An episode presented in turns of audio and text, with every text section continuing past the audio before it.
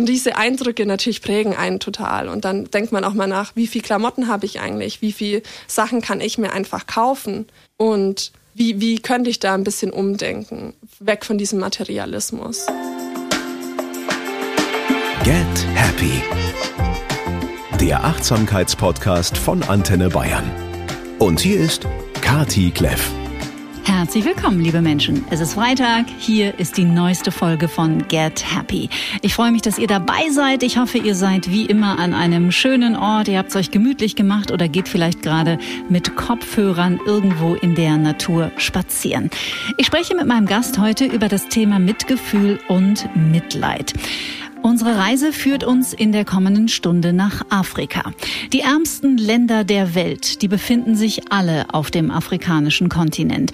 Seit 2020 zählt Tansania offiziell laut dem Ranking der Weltbank nicht mehr zu den sogenannten Ländern mit geringem Einkommen, sondern mit mittlerem Einkommen im unteren Bereich. Das klingt jetzt ganz positiv, aber in Zahlen bedeutet das, das Pro-Kopf-Einkommen in Tansania liegt liegt zwischen 1046 und 4125 US-Dollar. Und zwar im Jahr. Gleichzeitig wird die Kluft zwischen Arm und Reich dort immer größer. Wer in ein armes Land hineingeboren wird, der hat es oft sehr, sehr schwer im Leben, denn es mangelt an allem, an Bildung, an Nahrung und auch oft an Perspektiven. Und was wir hier in der westlichen Welt gern vergessen, es könnte theoretisch jeden von uns treffen. Alexandra Werdig aus Attenhofen bei Augsburg ist 26 Jahre jung und hat soeben in Maastricht ihren Master im Studienfach Globalisierung und Entwicklung abgeschlossen. Bis 2019 wollte sie eigentlich ins internationale Management, als eine viermonatige Reise nach Tansania ihre Lebenspläne komplett über den Haufen warf. Was dort mit ihr geschah, wie es ihr Wertesystem veränderte und wie sie sich heute für die Kleinsten dieser Welt stark macht, Darüber rede ich mit ihr. Ihre Botschaft dabei ist klar. Was diese Welt braucht, ist Mitgefühl und nicht Mitleid. Hallo, liebe Alexandra. Hi, schön, dass ich da sein darf. Ja, ich freue mich auch. Wie ist es, wenn du, wenn du so deine eigenen, deine eigene Beschreibung deines Werdegangs, wenn du da nochmal lauscht? Spannend, auf jeden Fall. Ich finde es ganz, ganz spannend, mich zu vergleichen, mein 26-jähriges Ich mit dem vor sechs Jahren zum Beispiel und mhm. wie ich dort gedacht und gefühlt habe und welche Weltanschauung ich hatte und wie sich das halt innerhalb von kürzester Zeit komplett gewandelt hat. Und da spielt natürlich mein Verein Mitgefühl eine sehr große Rolle und auch mein Tansania-Aufenthalt und auch natürlich viele andere Auslandserfahrungen, die ich machen durfte. Mhm. Und da konnte ich dann wirklich über den Tellerrand schauen und dann auch über meinen eigenen Tellerrand schauen. Mhm. Dann beginnen wir doch dieses Gespräch mal mit einer Reise in dein 20-jähriges Ich. Welche Erwartungen oder welches Weltbild hattest du denn damals mit Anfang 20? Für mich war damals wichtig, ich wollte irgendwann Karriere machen. Also für mich war das wichtig, einen tollen Beruf zu haben, eigentlich in einem angesehenen Unternehmen mit einem Namen. Also meine Weltanschauung war vielleicht nicht schlecht, aber sehr eingeschränkt. Und ich war schon immer ein weltoffener Mensch und auch ein ähm, ja ein Mensch, der immer lernt, aber ich habe da irgendwie meine eigenen Grenzen noch nicht erreicht gehabt. Also mein 20-jähriges Ich war teilweise auch sehr naiv und hat sich lieber was einreden lassen, als sich selber zu informieren. Und das kommt natürlich dann auch damit einher, dass ich nicht sonderlich, ja, ich, ich wusste eigentlich gar nicht, wo ich richtig so hingehöre. Und klar, das weiß ich jetzt auch immer noch nicht 100 Prozent, aber ich war halt noch jung und das merke ich jetzt, dass es sich sehr gedreht hat und dass ich jetzt auch meine eigenen Standpunkte habe und für die auch echt gerade stehe und für die kämpfe. Und ähm, ja, ich würde sagen, das ist ein sehr, sehr großer Unterschied für mich selber. Mhm.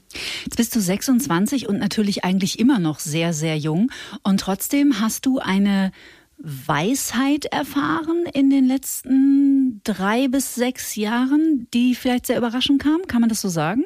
Ja, definitiv. Also ich durfte als Teil meines Studiums, als Teil meines Bachelors, ähm, ein Auslandssemester in Malaysia machen, in Kuala Lumpur. Und das war das dann erste Mal auch für mich außerhalb von Europa. Mhm. Und eigentlich war das total ähm, auch damals schon naiv von mir, einfach zu sagen, ja, ich fliege da jetzt sechs Monate hin und dann studiere ich da und dann komme ich zurück, weil dieser Aufenthalt hat mich irgendwie so neugierig gemacht. Ich habe ganz, ganz viele Freunde dort gefunden. Ich habe andere Menschen aus anderen Ländern kennenlernen dürfen. Ich habe diese krasse Perspektive bekommen, die ich jetzt im Nachhinein sehe. Wie ist es, obere Mittelklasse zu sein in einem Land, das eigentlich untere Mittelstand eigentlich ist. Mhm. Klar, Malaysia ist jetzt kein Entwicklungsland mehr, so gesagt, aber wir hatten dann die Erfahrungen auch, dass wir auf Inseln waren, wo wirklich die Leute noch von Landwirtschaft leben und wo es halt keinen Kontakt zur Außenwelt sonst eigentlich gibt. Und im Nachhinein betrachtet denke ich, dass das mich zum Überdenken angeregt hat, dass ich mir irgendwie dachte, okay, was mache ich hier eigentlich? Wer bin ich? Ähm, wo komme ich her? Und ähm, das ist eben ein großer Teil meiner Reise, beginnt eben da schon, dass ich sage, okay, ich bin offen dafür, krasse Sachen zu sehen, die jetzt vielleicht nicht jeder so verarbeiten kann. Mhm. Das hört man ganz oft, ne? wenn die Menschen auch mal außerhalb von Europa unterwegs sind und jetzt nicht unbedingt vielleicht nach Amerika reisen oder in die Touristengebiete Thailands, wo es natürlich unheimlich komfortabel ist, sondern wirklich mal an die Orte der Welt fahren, wo wir im Westen einfach nur selten hinkommen, dass es tiefgreifende Veränderungen in der eigentlichen Persönlichkeit mit sich bringt, weil wenn man über den Tellerrand hinausschauen will, dann muss man den eigenen Teller natürlich auch verlassen, ja. oder?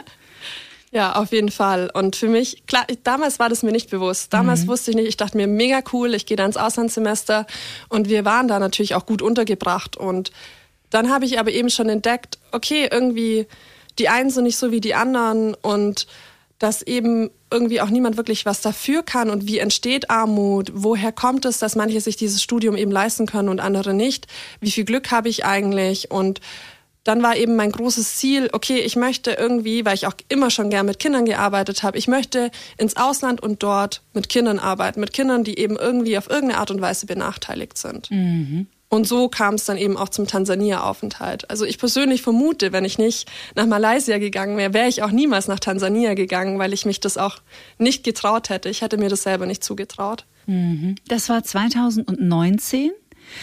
Genau, Tansania war 2019 und der, das Auslandssemester in Malaysia war 2017. Mhm, okay. Der ursprüngliche Plan war, innerhalb deines Studiums International Management dort einfach vier Monate zu sein und dann wieder zurückzukehren nach Maastricht beziehungsweise da noch nach Deutschland. Genau, also mein Tansania-Aufenthalt kam nach meinem Studium. Mhm. Ich habe meinen Bachelor abgeschlossen und während der Bachelorarbeit, während dem Schreiben, habe ich zusammen mit einer Freundin immer geguckt, hm, was könnten wir denn als nächstes machen? Und ähm, dann hat sie sich eben entschieden, nach Südafrika zu gehen und dort in einem Naturprojekt zu arbeiten, also in, in einem ähm, Nationalpark zu arbeiten. Und ich habe mich eben entschlossen, nach Tansania zu gehen. Das war ja dann quasi so ja, ich habe meinen Bachelor abgeschlossen, mega cool, ich gehe jetzt erstmal ins Ausland. Mhm. Und so ist dann eben das alles losgegangen. Ich war mir damals nicht bewusst, dass ich direkt am Kilimanjaro leben werde. Das sage ich auch ganz oft, weil ich habe nach dem Projekt geguckt. Mir war es wichtig, dass natürlich meine Kosten relativ gering bleiben mhm. und dass eben auch das Projekt cool ist. Und das wollte ich dann machen. Da ging es um Kinder im Alter von zwei bis sieben Jahren, 50 Kinder in der Vorschule. Da dachte ich mir, super cool, mache ich doch. Und ja, Tansania, es ging nie um das Land, es ging immer nur um diese Möglichkeit, eben irgendwie Kinder zu fördern. Mhm. Das Ganze unter dem Dach einer Hilfsorganisation? Es war eine Volunteering-Organisation, mhm. die eben diese Volunteers zuteilt. Und ich hatte mich eigentlich für ein Kinderheim beworben damals, weil klar, die checken ja auch deinen Background und gucken, was du machen kannst. Und dieses Kinderheim hatte dann aber keinen Bedarf. Und dann hieß es eben, okay, das New Generation Children's Center hätte noch Platz. Dann habe ich mir das so angeguckt und dachte mir, ja, okay, Vorschule, mhm. kein Kinderheim, auch cool. Und bin dann eben in dieses New Generation gekommen, was ähm, so eine Community-based Organisation ist, also quasi eine kleine NGO für die, die Gemeinschaft dort. Okay. Jetzt kommt eine junge Frau mit 23 Jahren, eine weiße junge Frau nach Tansania in Ostafrika. Wie viel wusstest du über das Land, bevor du dorthin gegangen bist? Ja, so sporadisch, was man halt so ergoogelt. Also mhm. sonderlich viel habe ich mich auch nicht informiert. Das ist aber, glaube ich, auch was, was mich auszeichnet, weil ich da immer ein bisschen, natürlich nicht blind an die Sache rangehe, aber eben offen bin. Super. Ja, ich, ich wusste nicht wirklich, wie gesagt, ich wusste nicht mal, dass ich am Kilimanjaro bin. Ich wusste, ich lande am Kilimanjaro Airport, aber irgendwie, ja, ich habe es nicht so geschnallt in dem Moment. Und dann bin ich dort angekommen und dachte mir, was habe ich eigentlich gemacht? Hilfe. Mhm. Und ich hatte dann auch super Unterstützung von dieser Organisation, Gott sei Dank. Da ist nämlich auch eine ähm, gute Freundin von mir, arbeitet für die und die ist eigentlich aus Berlin und lebt jetzt aber schon seit 15 Jahren dort und hat eine Familie in Tansania. Und die hat mich Gott sei Dank da auch unterstützt und lacht jetzt auch über mich, als ich angekommen bin und als ich gegangen bin. Also der, der Unterschied war auch krass, weil ich war natürlich komplett verloren erstmal. Ich dachte mir, Hilfe, wirklich. Mhm. Es waren viele Eindrücke und dann geht man da in dieses Center und dann rennen diese ganzen Kinder auf dich zu und du kannst ja auch nicht mit denen reden. Ich konnte die Sprache ja damals noch nicht. Und dann stand ich eben nach circa zwei Wochen oder vielleicht einem Monat stand ich ähm, alleine mit diesen Kindern da und den Gründern, da die Lehrkraft, die damals vor Ort war, ja, die hat gekündigt. Natürlich, weil das Gehalt nicht regelmäßig kam. Sie hat gesagt, ich habe einen besseren Job gefunden. Tschüss. Und dann stand ich da mit den Kindern. Mhm. Und die Gründer vom Center, die auch beide aus Moschis sind, aus Tansania eben, haben dann auch im Nachhinein gesagt, ja, wir dachten irgendwie, wir können dir das schon zutrauen. Und ich dachte mir, spinnt ihr? Mit diesen Kindern alleine Unterricht machen in einer Sprache, die ich nicht spreche. Wollte ich, ich gerade sagen. Ja, ja. Ich habe die gar nicht im Griff. Aber es hat super gut funktioniert. Mhm. Ich habe nebenbei Swahili gelernt, also die Landessprache, konnte dann mich so sporadisch mit den Kiddies unterhalten. Die haben natürlich dann auch gleich gecheckt, gut, die weiß nicht, welche Sprache wir sprechen, kann sie auch nicht so gut, aber Hände, Füße, Kinder sind ja sowieso, die kommunizieren ja sowieso auf eine ganz andere Art und Weise. Und ja, da bin ich dann echt dran gewachsen, weil ich niemals dachte, dass ich das schaffe. Und auch rückblickend muss ich sagen, ich weiß gar nicht, wie das überhaupt zustande kam. Und ist es nicht interessant, äh, zu was wir alles in der Lage sind? Ich finde es eine total schöne Beobachtung an dir, dass du sagst, ich war einfach offen und ich habe mir im Vorfeld gar nicht so einen riesen Kopf gemacht. Das heißt, dein, dein rationaler Verstand, der immer auf der Suche nach Gefahren ist und immer versucht, auch alle Worst-Case-Szenarien durchzuspielen, der war relativ ruhig, auch in der Vorbereitung auf diese Reise. Und dann passiert das Tolle, du entwickelst da eine, eine Resilienz und eine Selbstverständlichkeit, dich in diesem völlig fremden Land mit ganz fremden fremden Kulturen, fremder Sprache, doch relativ schnell gut zurechtzufinden. Ist doch Wahnsinn eigentlich. Ja, klar. Also ich bin auch super dankbar, dass ich das mhm. so erleben durfte, weil ich jetzt auch in meinem heutigen Leben da ganz anders, also die, die Alex von früher hätte geplant, die hätte geguckt und die hätte sich erstmal 100 negative Gedanken gemacht und sich gedacht, okay, das klappt niemals und das und das. Selbes mit dem Verein hatte ich dann auch noch, das klappt niemals. Und durch diesen Aufenthalt, aber auch durch die, diesen Verein konnte ich dann eben lernen, okay, schaust dir mal ein bisschen aus einer anderen Perspektive an, was kann wirklich schief gehen, was kann gut gehen und wer supportet dich da auch. Und mhm. da habe ich auch mega Glück, dass ich so ein Netzwerk habe, das mich in allem unterstützt, was ich mache. Mhm. Und ähm, genau, ich glaube nicht, dass ich hier heute so sitzen würde, natürlich nicht, aber ähm, auch mit meinem Studium, wenn es das, das wäre alles ganz anders gelaufen. Mhm. Und ich mhm. weiß nicht, wo ich dann heute sitzen würde. Über deinen Verein Mitgefühl e.V. sprechen wir natürlich auch noch, weil ja. das ja im Grunde genommen eine Quintessenz bzw. ein Resultat aus deiner Tansania-Reise geworden. Aber nimm uns doch noch mal mit in diese vier Monate. Du hast gesagt, es waren so, so viele Eindrücke, neue Sprache. Wie hast du die Menschen dort erlebt? Was, wie leben diese Menschen dort in diesem Land? Die ersten Eindrücke, die ich hatte, waren, wie gesagt, eher so, oh Gott. Mhm. Und dann habe ich aber ganz schnell rausgefunden, mir will hier eigentlich meistens, also klar, nicht alle wollen nichts Böses, aber meistens will mir keiner was Böses. Aber es ist halt immer so, wenn auch sie, die Leute von dort jemanden treffen, den sie jetzt noch nicht kennen, sind sie halt auch erstmal voll von Vorurteilen eigentlich. Und ich war halt nun mal weiß. Und ich war halt nun mal im Vergleich zu ihnen reich. Und da habe ich dann aber auch ganz schnell verstanden, wenn ich mich vorstelle, wie ich bin, wenn ich denen sage, hey, ich bin eigentlich ein Student und eigentlich kann ich mir das hier gerade so leisten und ich arbeite in dem und dem Center, dann dreht sich das auch. Und dann mhm. konnte ich eben diese ganz positive Seite erleben. Und von den Kiddies hatte ich das eh, also die Kinder waren sowieso, denen war alles egal. Und die haben immer nur geguckt, wie sind meine Haare, wieso ist meine Haut anders, dies und das. Klar, am Anfang habe ich auch viele negative Eindrücke gehabt, weil mit dieser Armut, der fehlenden Infrastruktur muss man auch irgendwie erst muss man, muss man einfach verarbeiten.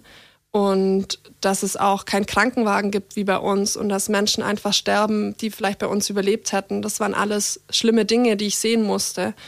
Aber auch dann eben zu, zu verstehen, wir sind am Ende vom Tag gar nicht so anders. Mhm. Und ich habe dann viele wunderbare Menschen kennengelernt, die ich heute noch meine Freunde nennen darf, die sich freuen, wenn ich mal wieder runterfliege und immer ein Plätzchen für mich haben. Das ist einfach, ja, die haben so eine Gastfreundschaft. Und ich finde es auch immer witzig, wie die Werte sich da unterscheiden, weil meine Gastfamilie zum Beispiel, ich habe in einer Gastfamilie gelebt und denen war es immer super wichtig, dass ich total viel esse. Und zwar den ganzen Tag und fettig und viel und ich so, ich kann nicht mehr. Und dann haben sie gesagt, ja, aber du kannst doch nicht nach Deutschland zurückgehen und zu dünn sein. Mhm. Weil dann denken die, wir hätten dich nicht gut versorgt. Und eigentlich finde ich das einen total schönen Gedanken. So, du bist jetzt bei uns, du gehörst zu unserer Familie und du soll, dir soll es gut gehen. Mhm. Und das finde ich total, bei uns wäre das ja kompletter Wahnsinn, wenn man in eine Familie kommt und die, die stopfen dich erstmal mit Essen voll, wird man sagen, spinnen die. Mhm. Aber dort ist es eben so, so wichtig, dieses Essen haben und essen können. Und ja, diese ganzen Werte von den Menschen haben mir einfach gezeigt, okay, meine Werte sind gut, aber auch nicht alles. Und dass man da eben schön kombinieren kann, eigentlich aus vielen Kulturen, um da das Beste rauszuholen. Mhm.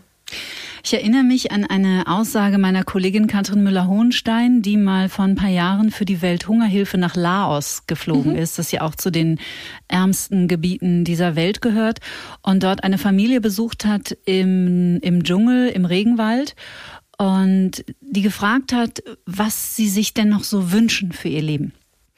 Und die Antwort war ein Topf. Das wäre das Allertollste, wenn ja. sie einen Topf hätten. Und da können wir natürlich liebevoll drüber lachen, aber es rückt uns so in diesem wahnsinnig reichen Land, auf diesem reichen Kontinent, auf dem wir leben, echt mal kurz den Kopf zurecht. War das etwas, das du auch an dir beobachtet hast in dieser Zeit in Tansania? Ja, klar. Also da führt auch gar kein Weg dran vorbei, weil Materialismus ist bei uns so wichtig und dort halt gar nicht. Das entdeckt man auch immer wieder, wenn dann andere Or Leute vor Ort sind und sagen, oh, die Kinder sind alle so schmutzig und die Kleidung hat Löcher und das geht ja gar nicht. Und ich denke mir, ja, aber es sind Gebrauchsgegenstände. Mhm. Also das ist auch ganz klar, dass die sind schon modisch angezogen und auch oft wunderschöne, haben sie wunderschöne Kleider und die Stoffe sind ja sowieso klasse. Aber wenn es jetzt um die Kinder, die draußen im Dreck spielen geht, die haben halt an, was man gerade findet.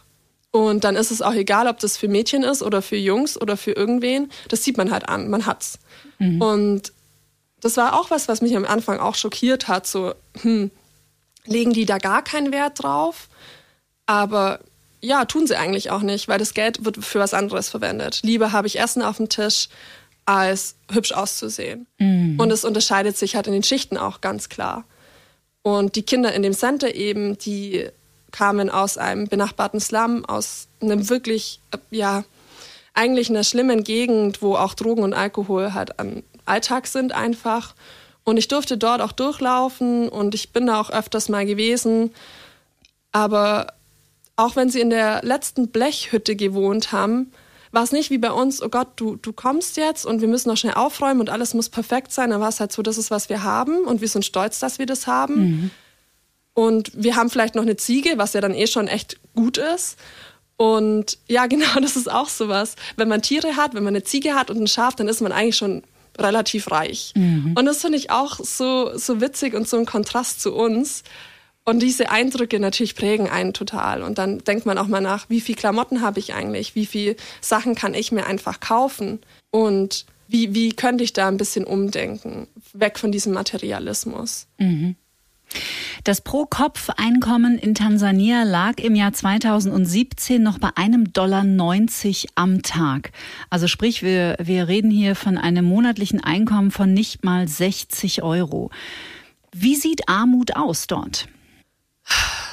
Ja, Armut sieht man, also diese monetäre Armut sieht man wirklich gerade in diesem Viertel, wo diese Kinder herkommen es gibt keine wirklichen Häuser. Es sind Blechhütten, es sind Holzhütten, nah aneinander gepirscht und es gibt keine Straßen. Was aber, glaube ich, für die Familien die größte Armut ist. Und da hatten wir auch eine Familie, die ich letztes Jahr besuchen durfte, die dann gesagt hat, die hatten tatsächlich auch Ziegen und Schafe. Und die haben gesagt, wir haben viel, wir können uns selber versorgen mit Lebensmitteln, aber wir haben keine Bildung. Mhm. Und das ist, glaube ich, auch diese, das, was mich am meisten schockiert hat, dass die Kinder hocken da zu 50 in einem Klassenraum und sind ja eigentlich schon froh, dass sie überhaupt irgendwelche Bildung bekommen.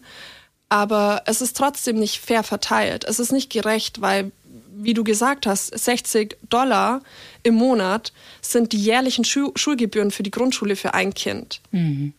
Und da fragt man sich dann schon, und das ist ja jetzt auch nur der Durchschnitt. Und es gibt ja ganz, ganz viele, die am Tag vielleicht ein paar Maiskolben verkaufen, gebratene oder Wäsche waschen für die Nachbarn, wieder in diesem armen Viertel. Also das zieht sich ja dann auch durch. Mhm. Und die haben dann halt vielleicht am Tag einen Dollar. Und wenn man das dann halt so hochrechnet, klar, 60 Euro sind jetzt für uns nicht viel für die Schule zum Beispiel, aber für die ist es halt wahnsinnig viel Geld und so wird es halt auch wieder verstärkt, dass die, die arm sind, arm bleiben. Da schaffen es nur ganz, ganz wenige raus. Mhm. Also ich kann mir gut vorstellen, als du dort angekommen bist 2019 und damit auch so konfrontiert warst, das muss man ja auch psychisch erstmal verarbeiten. Diese ganzen Eindrücke und ja, damit konfrontiert zu sein mit, okay, das ist auch die Welt. Das gibt es auch außerhalb meiner Blase in Europa. Und damit bedeutet ja jetzt nicht, wir müssen uns hier schuldig fühlen und schämen für das, was wir haben, sondern es geht ja eher darum, den Blick zu öffnen, okay, es gibt gleichzeitig auf einem benachbarten Kontinent noch etwas ganz anderes. Wie ging es dir denn da psychisch mit die ersten Wochen? In Tansania selber ging es mir gut, mhm. weil da war ich ja Teil davon. Also das war, klar, ich war mir schon bewusst, ich bin immer noch weit über anderen, monetär zumindest. Und als ich dann heimgekommen bin, da kam das dann. Weil du, es war, also der Kulturschock für mich hier war schlimmer als dort, weil dort war ich eben so, ich weiß nicht, was passiert. Und hier wusste ich ja eigentlich, wie das Leben ist. Und dann kommst du zurück und irgendwie macht alles keinen Sinn mehr. Also ich habe dann, und ich, dieselben Erfahrungen hat meine Freundin in Südafrika, die dann zurückkam, auch gemacht. Und dann hatte ich Gott sei Dank sie und auch andere, die mit mir zurückgeflogen sind, mit denen ich mich austauschen konnte, weil mir ging es da echt schlecht. Also ich, für mich hat irgendwie mein, mein Job keinen oder mein, meine Ausbildung keinen Sinn mehr gemacht. Für mich hat mein Wohlstand keinen Sinn mehr gemacht. Für mich hat eigentlich gar nichts mehr Sinn gemacht. Und ich glaube, das ist auch sowas, was ich heute auch noch merke. Manchmal denke ich mir schon, wieso? Mhm. Und ich glaube, das wird auch nie mehr weggehen, aber das ist ja eigentlich auch das Gute daran. Nur, dass man eben aus diesem Loch rauskommt, das hat dann ein bisschen gedauert. Ich habe dann Gott sei Dank schnell ein Praktikum anfangen dürfen, das ich schon vorher vereinbart hatte und da ging dann der Alltag Gott sei Dank weiter. Mhm. Weil es macht ja, wie du auch sagst, man muss sich nicht schämen dafür, was man hat, weil wir haben am Ende vom Tag auch dafür gearbeitet. Ähm, und das ist auch wieder so was, wo man sagen muss, man darf ja sich selber nicht aufgeben, nur weil es anderen Leuten noch schlechter oder auch schlecht geht oder generell schlecht geht. Und das eher zum Nutzen machen. Und das mhm. habe ich mir dann eben nicht nur mit diesem Verein gedacht, sondern auch mit meinem Studium irgendwie so, hey, ich habe da was gesehen, ich möchte gern mehr darüber wissen und ich möchte auch irgendwie die Welt verändern. Und klar, das klingt so super pauschal und eigentlich auch ein bisschen naiv, aber... Ich finde, das klingt ganz wunderbar. ja, das, ich, ich denke schon, dass man im Kleinsten, wenn man nur ganz, ganz klein irgendwie was macht, ob das jetzt hier ist oder im Ausland oder irgendwo, man kann schon viel beitragen. Mhm. Und wenn es nur ein nettes Lächeln auf der Straße ist. Und das habe ich jetzt eben auch durch mein Studium, weil da gab es auch viele schlimme Eindrücke, wo man sich echt denkt, macht diese Welt überhaupt Sinn?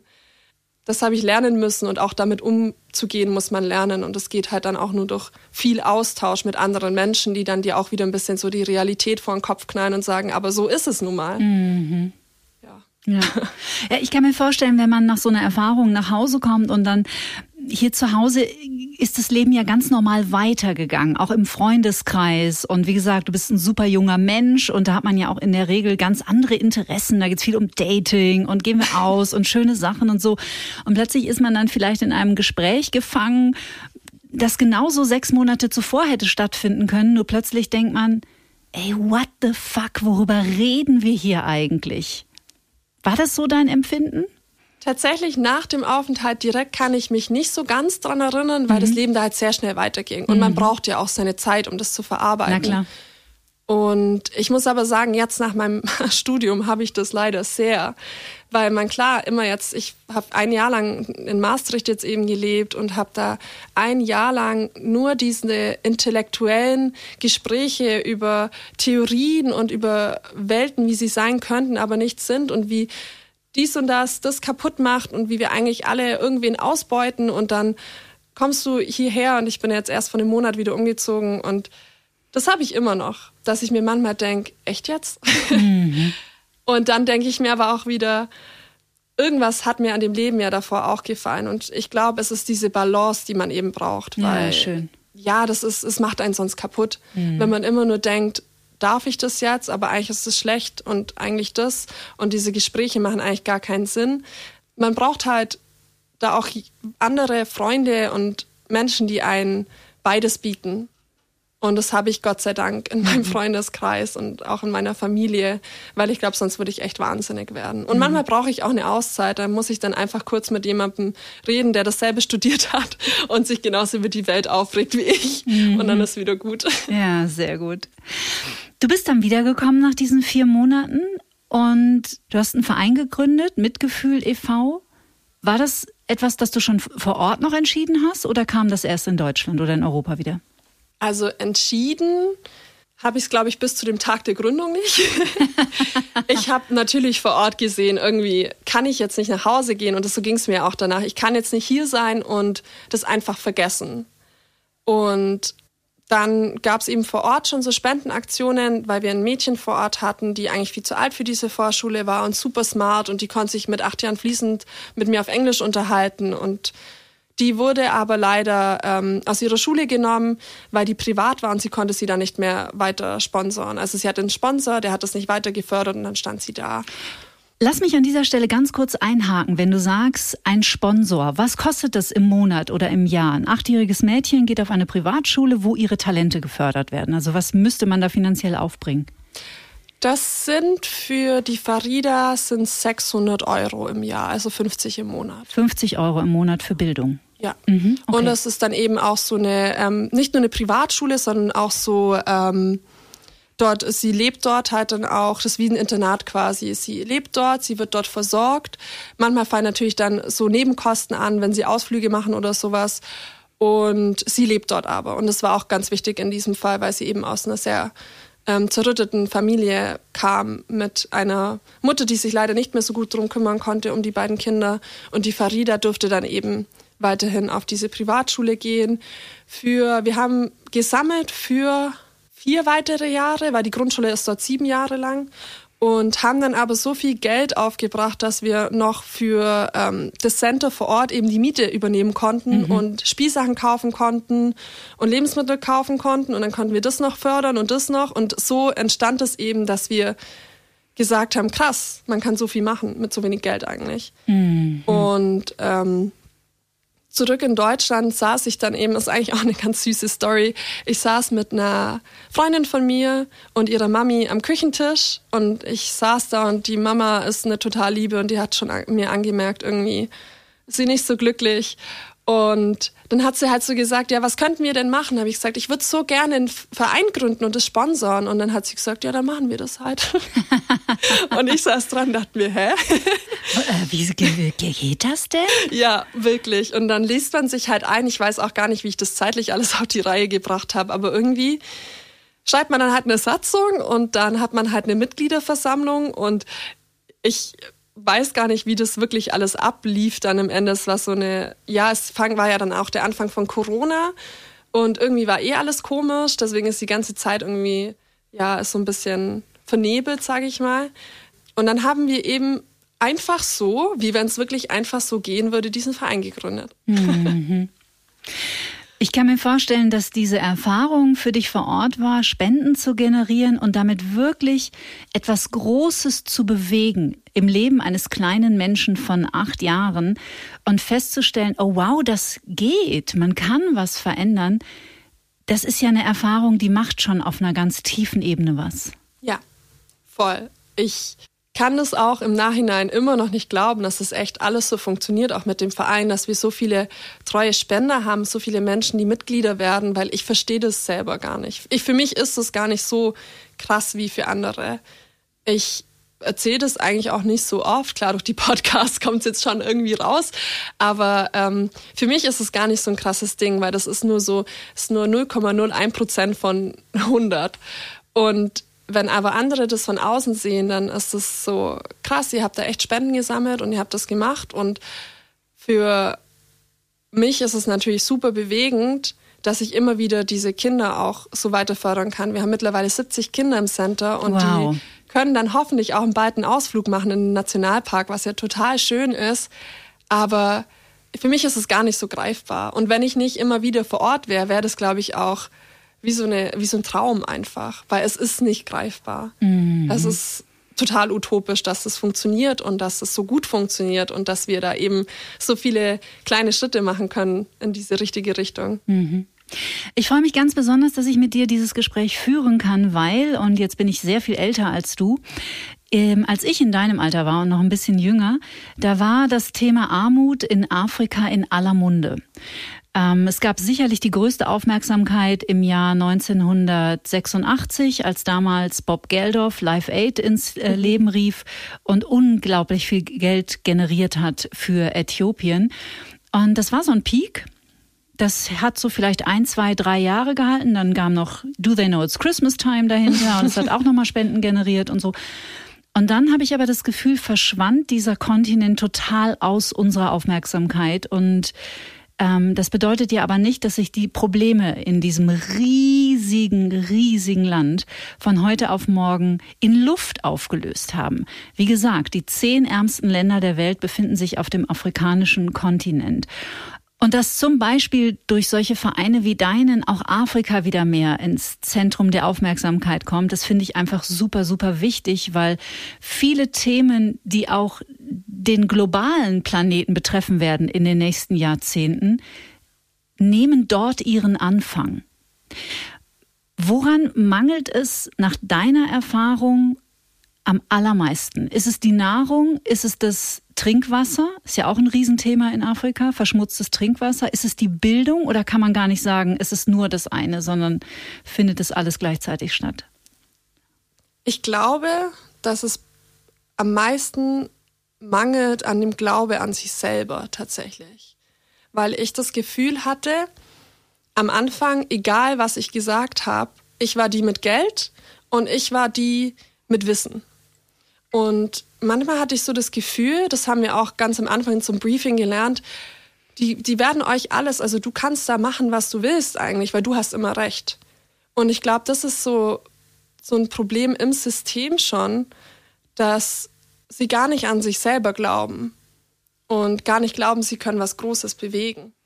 Und klar, also was jetzt die materiellen Dinge angeht, es mangelt wirklich an sauberem Trinkwasser an, Nahrung, was jetzt durch die ganze ähm, Klimakrise verschlimmert wird und auch durch die Inflation. Ja, Korruption ist halt auch ein Riesenthema. Also mhm. es ist mhm. irgendwie dieses ganze System, das nicht funktioniert. Und darum ist ja auch das so schwierig, da was zu verändern im großen Stil, weil wo fängt man da an? Mhm. Man kann ja jetzt nicht einfach das komplette, die komplette Regierung umschmeißen. Aber ich glaube wirklich, dass so, dass die Menschen dort teilweise sich auch abhängig machen von westlichen, weil sie gar nicht glauben, dass sie was ändern können. Ist ja auch im Grunde genommen ein bisschen die Erfahrung, die Sie machen seit vielen Jahrzehnten. Ja. Ne? Also ich sage jetzt mal, wir Weißen in Anführungsstrichen, wir reisen auf den Kontinent und glauben zu wissen, wie es zu laufen hat und haben da ja auch nicht nur Gutes äh, gemacht, muss also nach wie vor auch gegenwärtig nicht.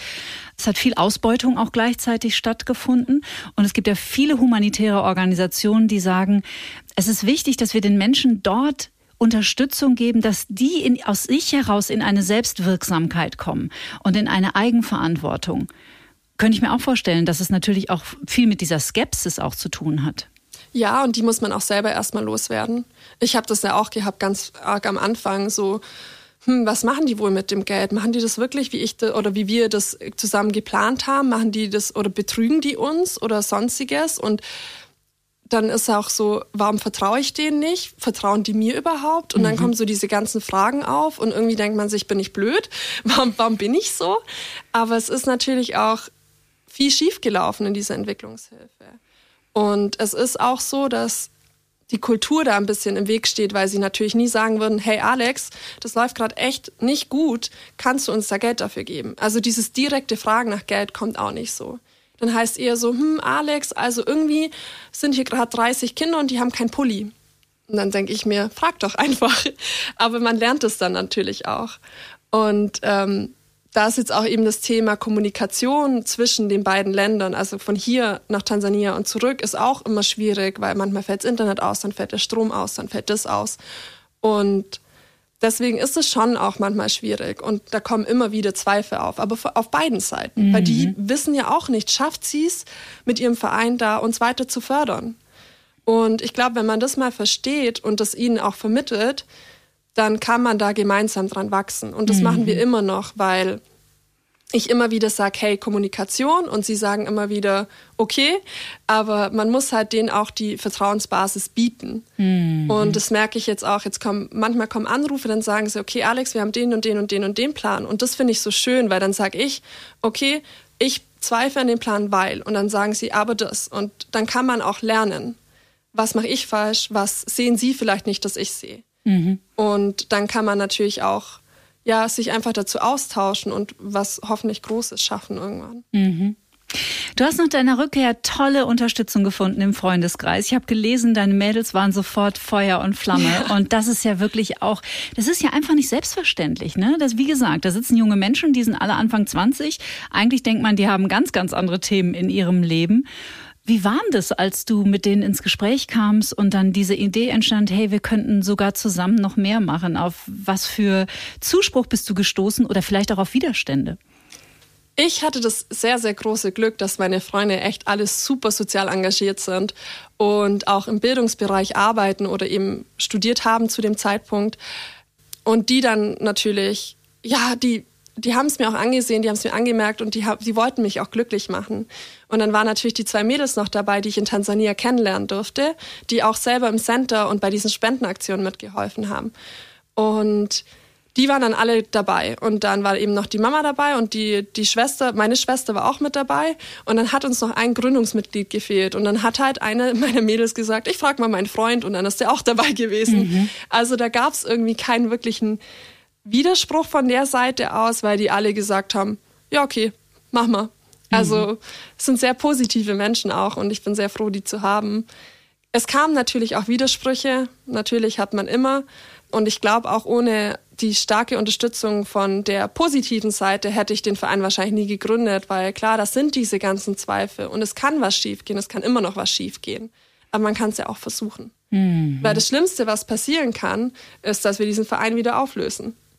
Und deswegen war das dann irgendwann so, dass ich meine Angst und meine Negativität überwinden musste, dank meiner Freunde eigentlich und meiner Familienmitglieder und diesen Widerspruch dann so zur Seite schieben konnte. Und der kommt immer noch, der Widerspruch. Und manchmal habe ich den auch in mir.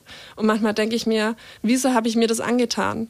Aber dann denke ich mir wieder deswegen. Und mhm. ja, so, so ist es. Es ist nicht so eine straighte Linie, wo man sagt, mega toll alles, sondern es ist ein Auf und Ab und das Auf und Ab wird wahrscheinlich Jahre noch so gehen. Mhm, super schön. ja, weil wir sprechen ja hier auch viel so über Glaubenssätze und so. Und das hat natürlich auch viel mit Glaubenssätzen zu tun. Zum Beispiel die innere Überzeugung, du kannst doch jetzt keinen Verein gründen. Es ist ja interessant, es ist ja nur eine Behauptung im Grunde genommen unseres Gehirns. Und ähm, sich dann selber und auch dem Gehirn das Gegenteil zu beweisen und festzustellen, ach, es geht sehr wohl. Und auch lernen dann mit den Persönlichkeitsanteilen zu leben, die immer wieder Bedenkenträger sind. Das ist ja wirklich die hohe Kunst. Darum geht's ja im Grunde genommen im Leben. Ja, definitiv. Und da haben auch die Steffi, die mich ja in Kontakt mit dir gebracht hat, und ich vorhin auch noch drüber geredet, dass das Leben einen jeden Tag vor diese kleinen Challenges stellt und man sich immer denkt, ich schaffe das doch nicht und ich habe gar keine Zeit und sowieso und wie soll das denn? Und irgendwie macht man es dann doch. Und ich glaube, man sollte da auch oft zurückblicken und sich denken, krass, ich habe nie gedacht, das, dass ich das schaffe oder dass ich das schaffe oder dass ich das schaffe. Und irgendwann lernt dann auch das Umfeld, hey, die schafft es. Und dann mhm. kriegt man da wieder den Support, dass sie sagen, hey, du schaffst es doch. Und da ist dann halt manchmal so, dass sie vielleicht zu viel an einen glauben und dann muss man sich selber wieder ein bisschen einordnen. Aber dass man einfach ja, ich habe gelernt, dass ich ganz, ganz, ganz oft denke, ich schaffe das nicht. Und dann schaffe ich es doch. Mhm. Und ich kämpfe damit immer noch und stelle mich da ganz, ganz, ganz oft vor eigentlich diese eigenen Barrieren. Also ich baue mir da eigentlich immer so eine Mauer und die muss ich dann selber überklettern, anstatt dass ich einfach durchgehe. Deswegen finde ich das auch immer ganz spannend, darüber zu reden, weil ich da ja, ich meine, ich bin 26, ich habe jetzt noch nicht alles gesehen in der Welt und ich muss selber noch sehr, sehr viel über mich lernen. Aber das sind eben so Dinge, wo ich dann eben auch gelernt habe, okay, egal wie schlimm es heute aussieht, morgen sieht es vielleicht schon wieder besser aus. Schlaf mhm. noch eine Nacht drüber, das wird schon wieder. Da hast du jetzt eine sehr bekannte Intervention aus der Psychotherapie, ohne es zu wissen, wahrscheinlich geschildert. Tatsächlich sich immer mal wieder bewusst zu machen oder aufzuschreiben, gerade wenn man an so Punkte kommt in seinem Leben, wo man sich denkt, das schaffe ich nicht, das ist zu schwer, das wird nie anders, hier werde ich nie eine Lösung für finden. Sich hinzusetzen und mal drei Dinge aufzuschreiben, die man in seinem Leben schon geschafft hat. Zum Beispiel einen Schulabschluss oder einen Führerschein zu machen oder an einem Wettbewerb teilzunehmen oder vor Publikum zu sprechen, auf eine Bühne zu gehen oder was auch immer. Und sich wirklich darauf einzulassen, auf die Erinnerung und auf das Gefühl und wie man sich damals gefühlt hat, als man das geschafft hat, weil unser Gehirn halt einfach leider darauf programmiert ist, uns immer wieder zu sagen, nee, lass das mal lieber, das ist alles viel zu gefährlich, bleib mhm. mal lieber schön in deiner Blase. Und es ist eine wunderbare Intervention, die gebe ich jetzt auch allen mit, die zuhören, die die vielleicht noch nicht kennen, weil die ist eigentlich ziemlich bekannt, um sich selber auch das eigene Bewusstsein dafür zu trainieren, wie resilient wir eigentlich sind und was wir schon alles geschafft haben. Und das ist ja genau die Erfahrung, die du dann machst, weißt du? Das ist echt, ja, spannend. Das habe ich, nee, kannte ich nicht, aber mir fällt auch ein, dass ich ähm, letztes Jahr bin ich nach Tansania geflogen wieder zum zweiten Mal und ich konnte diesen Flug nicht buchen, weil ich hatte so Angst, diesen Flug zu buchen. Und vor allem auch mit Corona. Und dann hatte ich so Angst, dass es nicht klappt. Und dann dachte ich mir irgendwann, hä? Ich habe vier Monate in diesem Land gelebt. Und Hä? Ich, ja, wirklich. Ich saß so dran und dachte mir, was ist jetzt mit mir los? Mhm, super. Und, ja, und dann habe ich eine Freundin angerufen, die hat gesagt, Alex, bitte buch jetzt einfach diesen Flug oder ich buch ihn. Und dann habe ich gesagt, ich kann das nicht. Dann hat sie mich wieder angespannt. Das ging, glaube ich, drei Stunden so. Und am Ende vom Tag habe ich den Flug gebucht. Und klar, dann lief alles. Als diese kleine Hürde überwunden war, war natürlich alles wieder super. Aber das war so schwer für mich, weil durch Corona ist man ja auch irgendwie in diese ja, da, da reingekommen, dass man vor allem Angst haben muss und dass man irgendwie nicht wegfliegen sollte und man kann sich anstecken hier und was ist, wenn ich nicht reinkomme ins Land und dies und das. Und es hat mich so zurückgeworfen und dann dachte ich mir, mhm. ich erkenne mich selber nicht wieder. Mhm.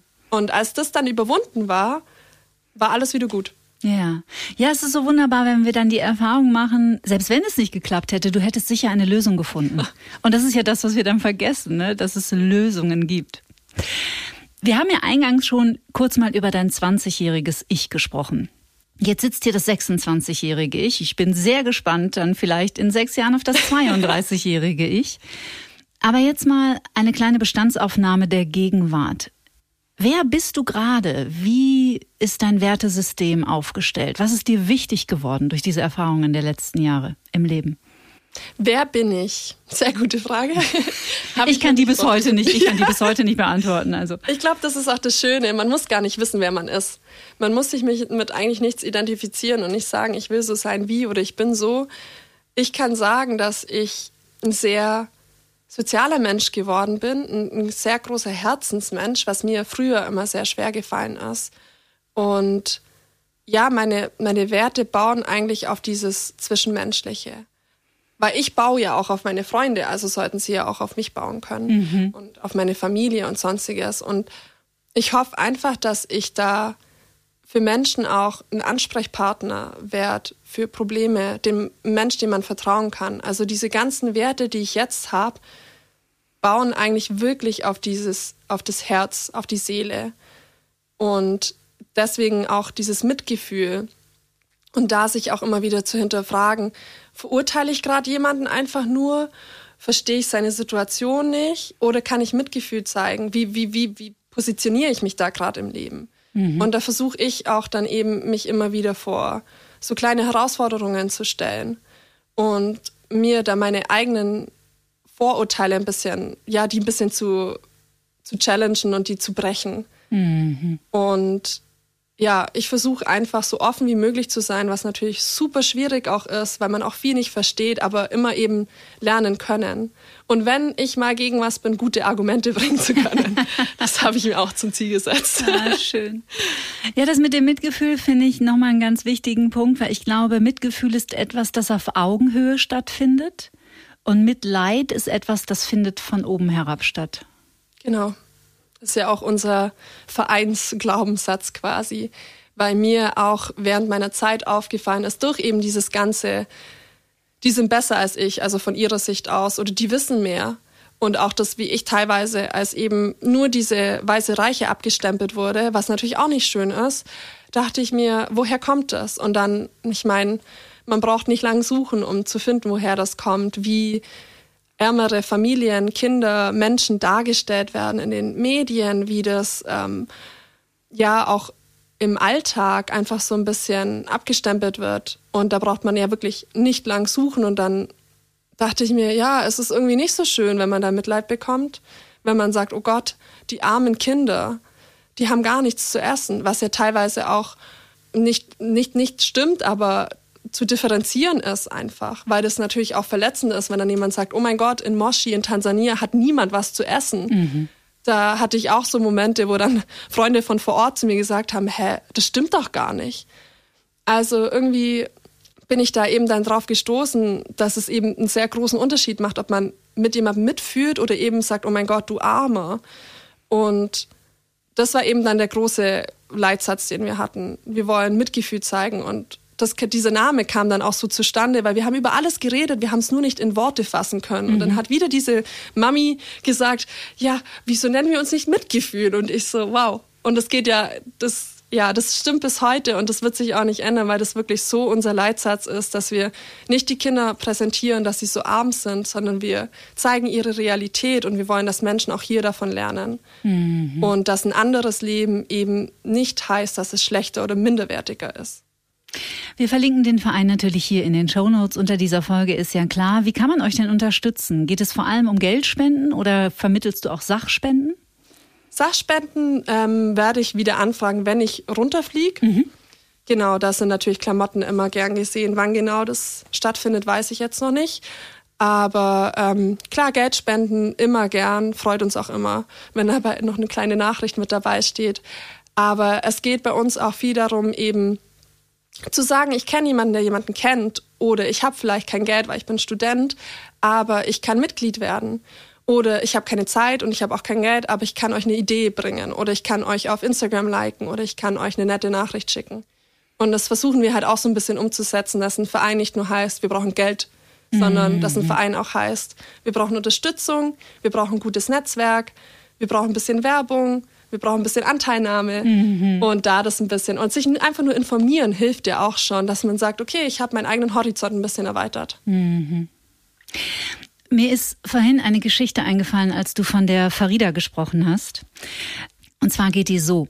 Ein Mann ist am Strand und an diesen Strand sind Zehntausende von Seesternen angespült worden. Und der Mann trägt einen nach dem anderen wieder zurück ins Meer.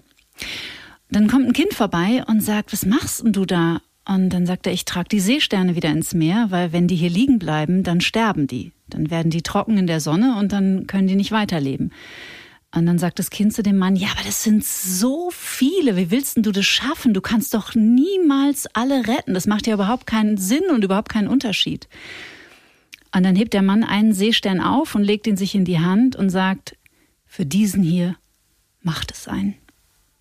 Und das ist eine Geschichte, die mich zutiefst berührt und nicht mehr loslässt, weil sich das immer wieder bewusst zu machen, dass vielleicht manche Dinge wie ein Tropfen auf dem heißen Stein wirken, aber dass es immer einen Menschen oder im besten Fall auch mehrere gibt, für die macht es einen Unterschied, ob wir sie unterstützen oder nicht. Und das ist eine Geschichte, die mir vorhin eingefallen ist, als du von dem Mädchen gesprochen hast, die jetzt auch dank deines Engagements auf jeden Fall mal die nächsten vier Jahre auf eine Schule gehen kann.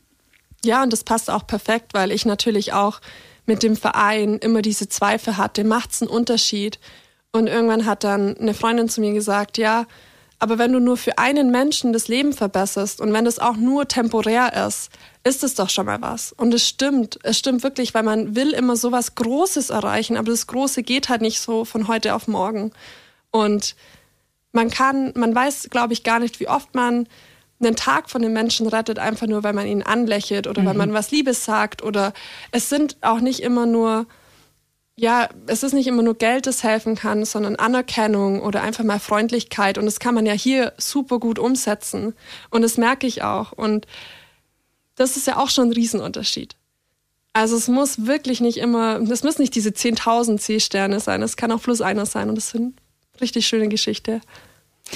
Alexandra Werdig, ich freue mich total, dass du da warst. War ein ganz schönes Gespräch. Ich wünsche dir von Herzen alles Gute für deinen Verein, für deine Arbeit. Du weißt momentan noch nicht, wann Tansania wieder ansteht, aber es ist auf jeden Fall safe. Du schaust da regelmäßig vorbei. Bist du noch immer bei der gleichen Familie? Ja, also letztes Mal war ich wieder bei der gleichen Familie und ähm, ja, da werde ich wahrscheinlich auch wieder unterkommen. Danke für deine Einblicke in dieses Land. Danke für deine Erfahrungen, die du hier mit uns geteilt hast. Und wer weiß, vielleicht sprechen wir uns dann nochmal wieder mit deinem nächsten transformierten Ich. ja, danke, dass ich da sein durfte. Hat mich sehr gefreut. Alles Gute. Angeblich war es Oskar Schindler, der das Zitat prägte, wer nur ein einziges Leben rettet, rettet die ganze Welt. Das nur noch als kleinen Nachtrag. Ich danke euch fürs Zuhören und dass ihr diesen Podcast teilt. Alles über die Arbeit von Alexandra findet ihr, wie gesagt, in den Show Notes und wir hören uns am nächsten Freitag wieder. Dann tauchen wir mit Professor Dr. Volker Busch tief ein in die faszinierenden Windungen des Gehirns. Warum Aufmerksamkeit so wichtig ist in unserem Alltag und wie Gehirnpflege eigentlich geht, darüber sprechen wir mit dem Neurowissenschaftler und Hirnforscher und Psychiater. Ich freue mich sehr. Bis dahin, ihr Lieben, gebt gut Acht auf euch, bleibt wie immer zuversichtlich, bitte bleibt gesund und natürlich stets neugierig. Tschüss! Get Happy. Der Achtsamkeitspodcast von Antenne Bayern.